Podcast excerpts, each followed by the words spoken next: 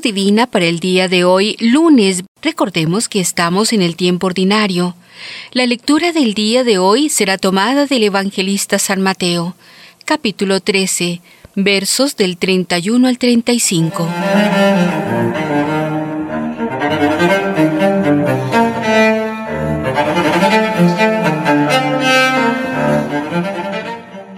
Oración inicial.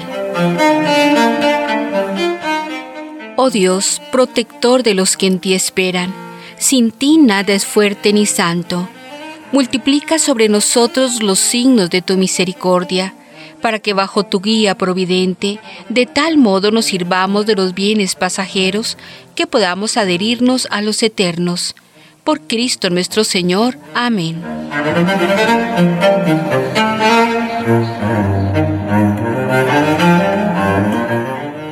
Lectura del Santo Evangelio según San Mateo. Otra parábola les propuso. El reino de los cielos es semejante a un grano de mostaza que tomó un hombre y lo sembró en su campo. Es ciertamente más pequeña que cualquier semilla, pero cuando crece es mayor que las hortalizas y se hace árbol, hasta el punto de que las aves del cielo vienen y anidan en sus ramas les dijo otra parábola. El reino de los cielos es semejante a la levadura que tomó una mujer y la metió en tres medidas de harina, hasta que fermentó todo. Todo esto dijo Jesús en parábolas a la gente, y nada les hablaba sin parábolas, para que se cumpliese lo dicho por el profeta. Abriré con parábolas mi boca, publicaré lo que estaba oculto desde la creación del mundo. Palabra de Dios.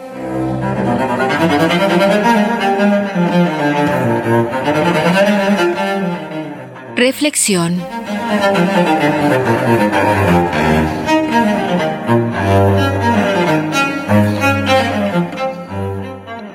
Estamos meditando el sermón de las parábolas, cuyo objetivo es revelar, por medio de comparaciones, el misterio del reino de Dios presente en la vida del pueblo.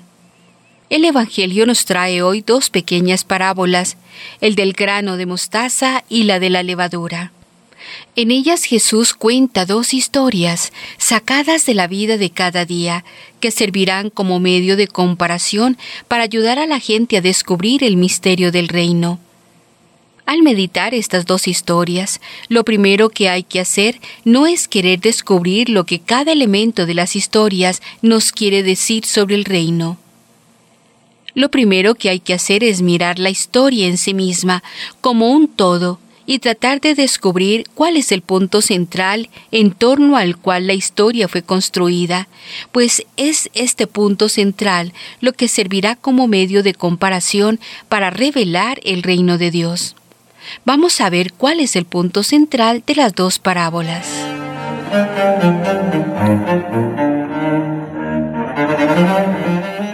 La parábola del grano de mostaza. Jesús dice, el reino de los cielos es como un grano de mostaza, y luego cuenta la historia. Un grano bien pequeño es lanzado en el campo, pero aun siendo pequeño crece, se hace mayor que las otras plantas y llega a atraer los pajarillos para que hagan en ella sus nidos. Jesús no explica la historia, Aquí vale lo que dice en otra ocasión. Quien tenga oídos para oír, que oiga. Es decir, es esto. Ustedes han oído y ahora traten de entender.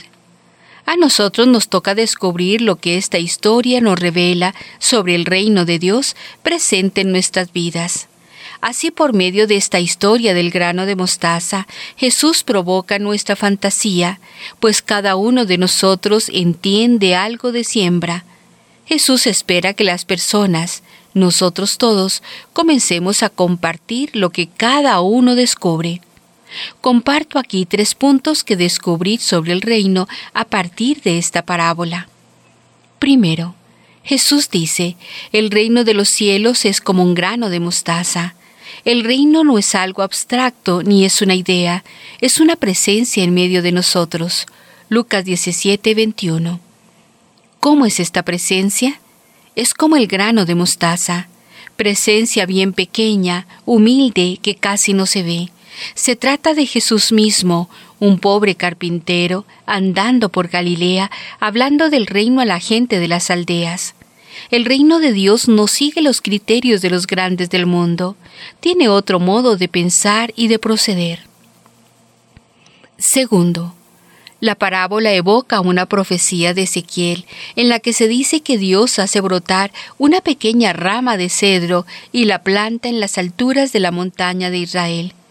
Este pequeño brote de cedro echará ramas y producirá frutos y se convertirá en un magnífico cedro. Pájaros de todas clases anidarán en él, habitarán a la sombra de sus ramas y todos los árboles del campo sabrán que yo, el Señor, humillo al árbol elevado y exalto al árbol humillado, hago secar al árbol verde y reverdecer al árbol seco. Yo, el Señor, lo he dicho y lo haré. Ezequiel 17, 22, 23. Tercero, el grano de mostaza, aun siendo pequeño, crece y suscita esperanza como el grano de mostaza, así el reino tiene una fuerza interior y crece. ¿Crece cómo? Crece a través de la predicación de Jesús y de los discípulos en los poblados de la Galilea. Crece hasta hoy a través del testimonio de las comunidades y se vuelve buena noticia de Dios que irradia y atrae a la gente. La persona que llega cerca de la comunidad se siente acogida en casa y hace en ella su nido, su morada. Al final la parábola deja una pregunta en el aire. ¿Quiénes son los pajarillos? La pregunta tendrá respuesta más adelante en el Evangelio. El texto sugiere que se trata de los paganos que van a poder entrar en el reino. Mateo 15, 21, 28.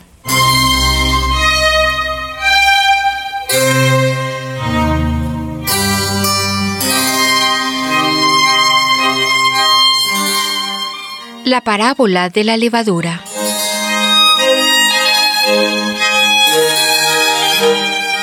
La historia de la segunda parábola es esta.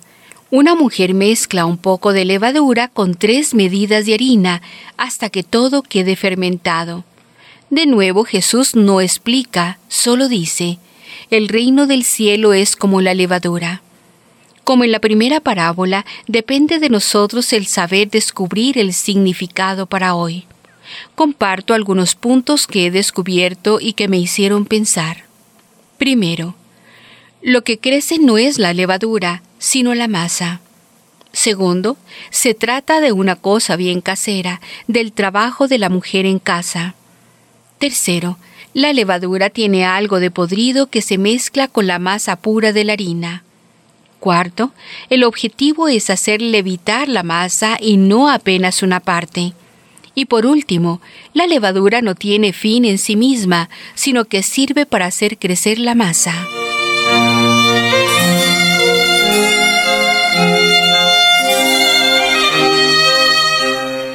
¿Por qué Jesús habla en parábolas?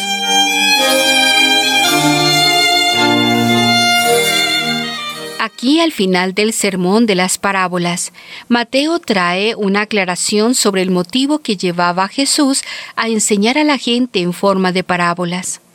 Él dice que era para que se cumpliera la profecía que dice, Abriré con parábolas mi boca, publicaré lo que estaba oculto desde la creación del mundo. En realidad, el texto citado no es de un profeta, sino de un salmo.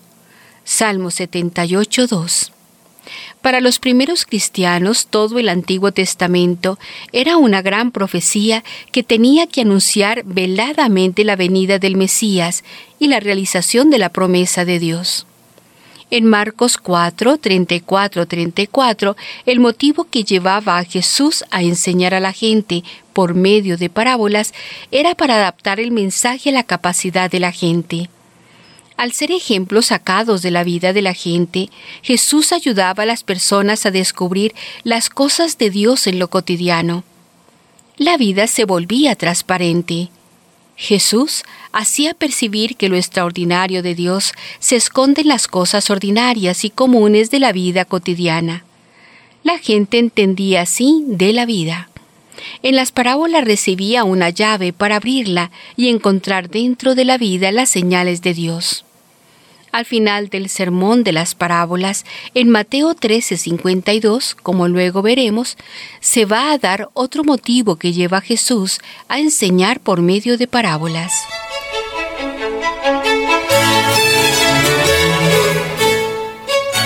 Para la reflexión personal. ¿Cuál es el punto de estas dos parábolas que más te gustó o que más te llamó la atención y por qué?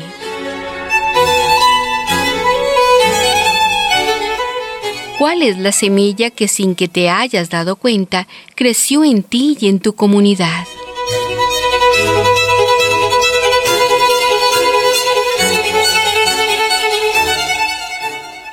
Oración final.